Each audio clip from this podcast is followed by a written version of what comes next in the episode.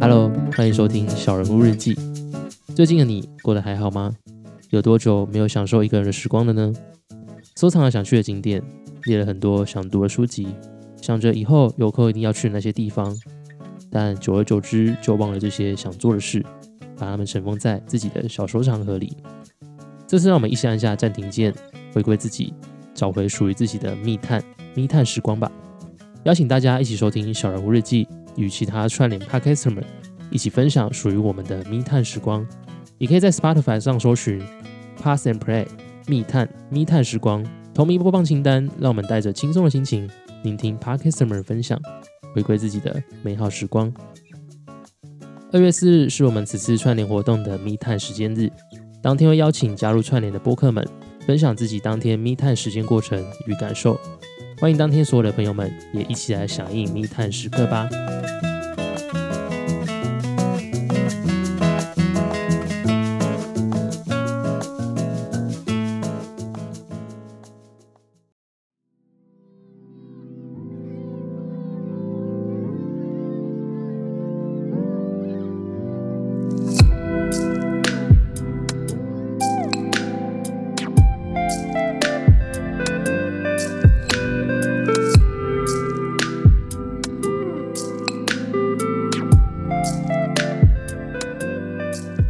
好，那今天这集呢，主要就是要响应由宇宙流与茶碗真说所举办的串联活动密探。其实，在他们邀请之前呢，我还真的不知道什么叫做密探。不过当时我处在一个 yes man 的状态，所以看到有人邀约，不管他是什么内容，就先答应再讲。不过后来就有一点点眼球效应的味道，就不只是因为这群一起串联的 parkes 们有在提密探这件事情，我连一些广告啊，也都看到类似的概念。那密探就我个人的理解啊，它应该算是一个独处时光的概念吧。就是在这段时间呢，你不会被打扰，不会感到庸碌，就单纯的安安静静的做一件能够自我疗愈的事情。那虽然我不是很清楚它完整的定义啊，但我觉得以这样的概念来说的话，它很像是在形容一个类似进入心流以后会有状态，整个如入无人之境那一种。那用这样子的诠释呢？我认为那个安静的独处时光也不一定是指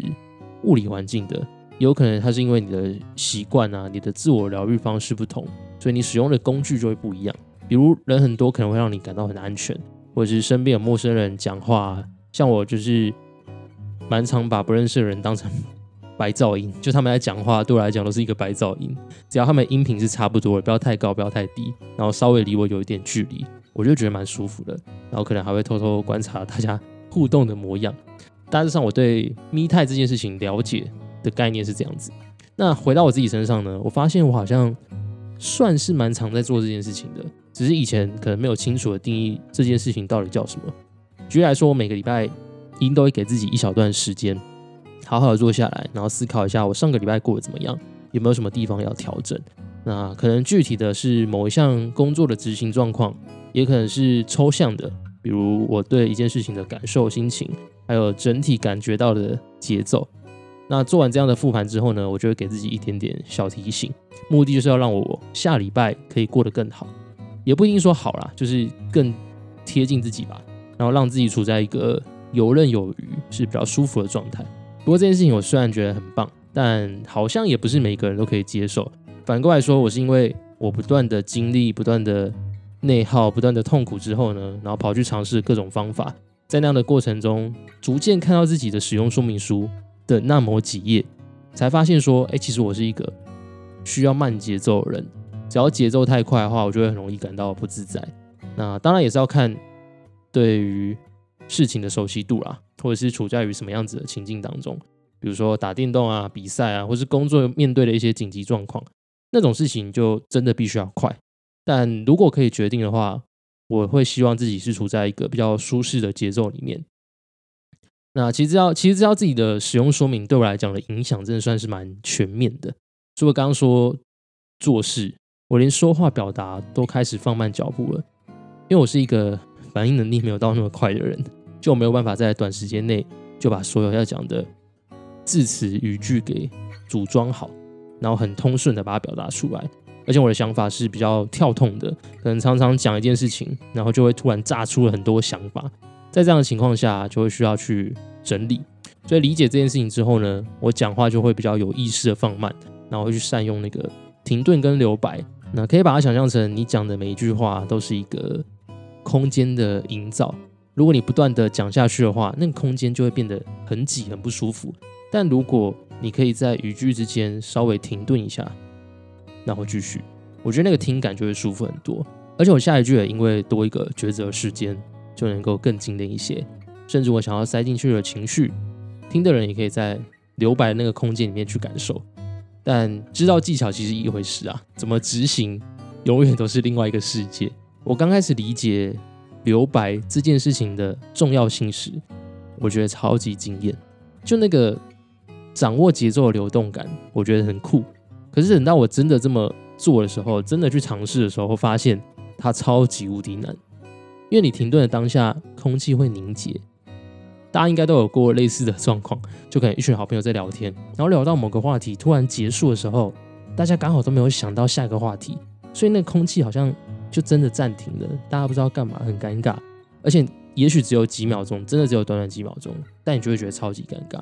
以前面对这件事情啊，我都觉得是我的责任。加上工作的关系嘛，我是一个社工，会习惯性的去觉察氛围，那也会容易主动的跳出来去当那个催化剂，或是要当主导者。只要我讲话，其实我是可以完全不用停下来的，我可以疯狂的塞各种词汇，把那个空间给填满。但其实当下我未必是舒服的，所以每次社交我都超级爆累。那久而久之呢，大家都会有个默契，就会觉得反正这个聊天的场面会有我扛，所以就很放心。但我也忘记从什么时候开始，就是不停的练习嘛，加上录节目，其实也是一个很好的机会让我去尝试，然后就开始试着去停顿啊，去把那个空间留给听的人，让他们有时间空间可以思考我刚刚说的是什么，而不是我要全部给你，那个比较像是剥夺别人的思考机会，因为你连那个计算过程都说出来，那别人真的是没事情做，这样看起来好像是你把所有东西都给了对方，但实际上因为缺乏了。互动感反而会让你觉得更加疲累，然后也可能达不到你想要的效果。好，那这是说话的部分。回到密探跟留白这件事情的关系啊，我其实应该或多或少一直有在节目里面分享我自己是怎么疗愈自己的，包含前面提到的给自己独处的时光啊，或者说每隔一段时间我就会跑去旅行。其实这些事情还真的都是一脚步一脚步去踹出来的。过往我可能只有脑袋以为这件事情还不错，但为什么不错？只是单纯的听别人说这样还不错，所以给自己留下一个刻板印象，就觉得好像我本来就应该这么做。那这么做本来就是一件蛮棒的事情，但你实际去试之后，才发现说概念好没错，但是方法工具这么多，到底哪一种才适合你，才是你要去考量的关键。比如说有些人吸收知识的方式是看影片、图片好了。那你逼他去看书、看文字，就会超级痛苦啊。那我有遇过朋友是那种需要透过跟人互动，只要跟人互动就可以让他大幅的进步。但你要他一个人静下来，对他来说反而绑手绑脚。所以其实带着意识去感受，真的蛮重要的。到底你做一件事情是什么原因？那做完是不是真的有比较舒服？我前几天跟一个朋友吃饭，然后就聊到类似的概念。我们那时候讲到的是关系。就是说，这个世界呢，有许多的东西，它都一定有一些参考的定义，或者说 SOP。而这样子的参考，就连发生在关系上，都会有人想要告诉你。比如说情侣，那一谈到情侣人，我们就想到情侣会牵手、会拥抱、会一起去旅行之类的这样子的甜蜜行为。但我们同时也会想到一些规范，比如说要跟异性避嫌啊。要认识对方的家人啊，甚至要走到婚姻、要生小孩、要买房子等等，总之就会有这些所谓的参考建议。而我们在没有意识的情况下呢，也会觉得这件事情还蛮合理的，啊因为我们是情侣嘛，因为你是我男朋友、女朋友，所以我们当然要做这件事情啊。但人真的是一个很多元、很复杂的动物，不是每件大家都在做的事情都可以为我们带来单纯的好，或是单纯的坏嘛。当时我的朋友就说了一句蛮有趣的，他就问他的伴侣说：“你是真的想这么做，还是你认为要这么做？”应该这两句啊，反正大致的概念是在说，他好奇他伴侣在某件事情的想法上是真的喜欢吗？还是为了坚持某个社会原则？然后当时听到的时候，我就觉得哇，这太有趣了。因为我们正在做的事，很有可能只是被约定俗成的事情。当然不是说约定俗成不好啦，只有时候你仔细思考一下，会发现有更多有趣的事情。如果一样拿关系来举例，两个人光是在一起可以碰撞出来的乐趣就有许多的面向嘛。那我们实际的目的，并不是说为了要达成那件事情，我们通常喜欢的都是做完事情后的那个感受。但做一件事情未必就可以达到那样子的感受啊，因为我们每个人做出来的状况都不太一样嘛。所以在缺乏思考的状况下，我们很容易误以为我们一定要达到某一件事情才能够感到快乐，或是做了某一件事情之后就可以快乐了。但实际上，我们会获得快乐的因素可能比我们想象的还要复杂。不过，如果只是因为自己或是伴侣没有办到这件事情，你就对对方生气或者谴责自己的话，那反而会离你们本来想要去的地方更远，甚至去到不同的方向。听小张在绕口令，但我觉得这件事情算是蛮有趣的，就是不要轻易的被任何可能是好或可能是坏的事情给框架住了。就你永远有改变的机会，然后也永远可以尝试新的东西。好，那前面讲的比较细微的，包含讲话，包含自己工作节奏需要的留白，包含关系的厘清。其实再把维度放大一些啊，谈到人生的那个留白，我觉得也是蛮重要的。不过接下来内容。也许很多人就不会认同了。简单来讲，我因为大概理解什么样子的东西会让自己感到平静快乐，所以我一直以来呢都是追求一种生活方式。对我来说，我好像不是一个需要设定很远大目标的人，但我必须知道我每天想要怎么过生活。也就是说，我是更重视习惯、更重视系统的人，而且这个方向呢，一定都是我要感到可控的。比如说，我蛮理想的生生活就是静下来，然后一次只处理一件事情，花很长时间也没关系。但我就很不喜欢那种不断切换事情，让我的注意力不集中的感受。如果可以的话，我就会先帮自己的时间做好安排。也许真的不是什么重要的事啊，可能只是看个书啊，跟朋友吃饭，或是练个吉他、打扫家里之类的这种小事。然后这种事情看起来都很平凡嘛，但我就是可以重复的执行。很像公务员哦，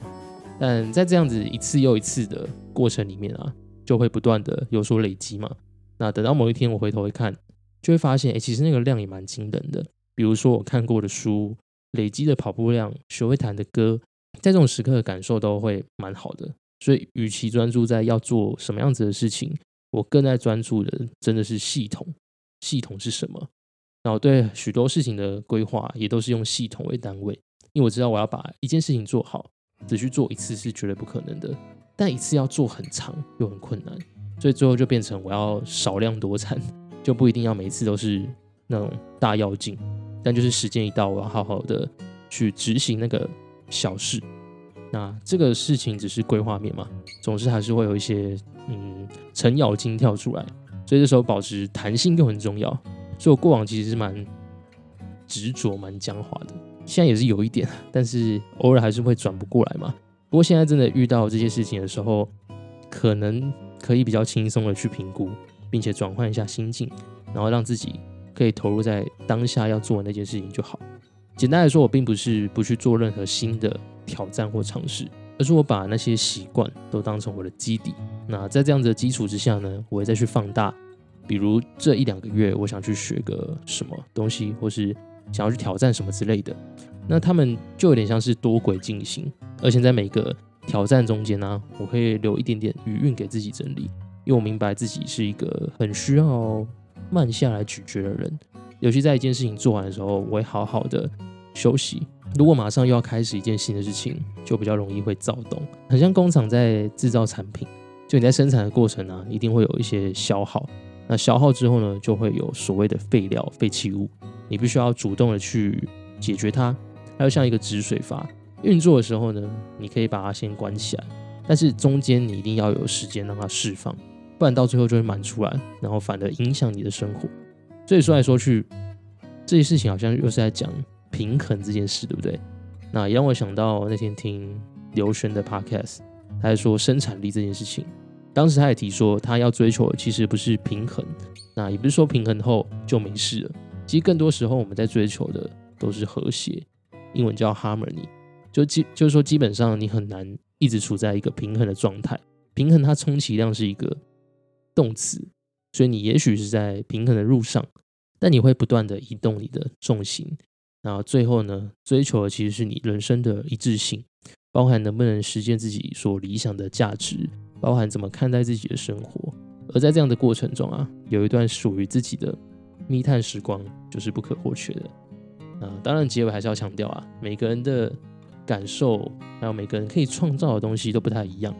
也许我的生活方式听起来有一点逻辑，有吧？应该有吧？但那是因为我经历了一番很折磨的痛苦过程，甚至我敢保证，未来我还是会遇到更多的挑战。所以大家也可以尝试在自己的每一个困境之中呢，都试着拉自己一把，让我们一起把人生堆叠出一个自己喜欢的样子。哪天回头一看呢，就会发现，哎，其实人生的意义也许不是我们完成了什么大挑战、大目标。反而是我们曾经走过所做的每一步，那些留下的足迹，都代表我们这个人的人生意义。好，以上呢就是这一集的小人物日记。如果你喜欢这期节目呢，可以帮我在 Apple Podcast 留下五星评论，告诉我你感到共鸣的地方是什么。也欢迎你把你的生活分享给这个应该算是空中平台的地方吧。然后也非常希望在探索路上，我们都能持续保持意识。然后拥有自己人生的主导权。我们下期见，拜拜。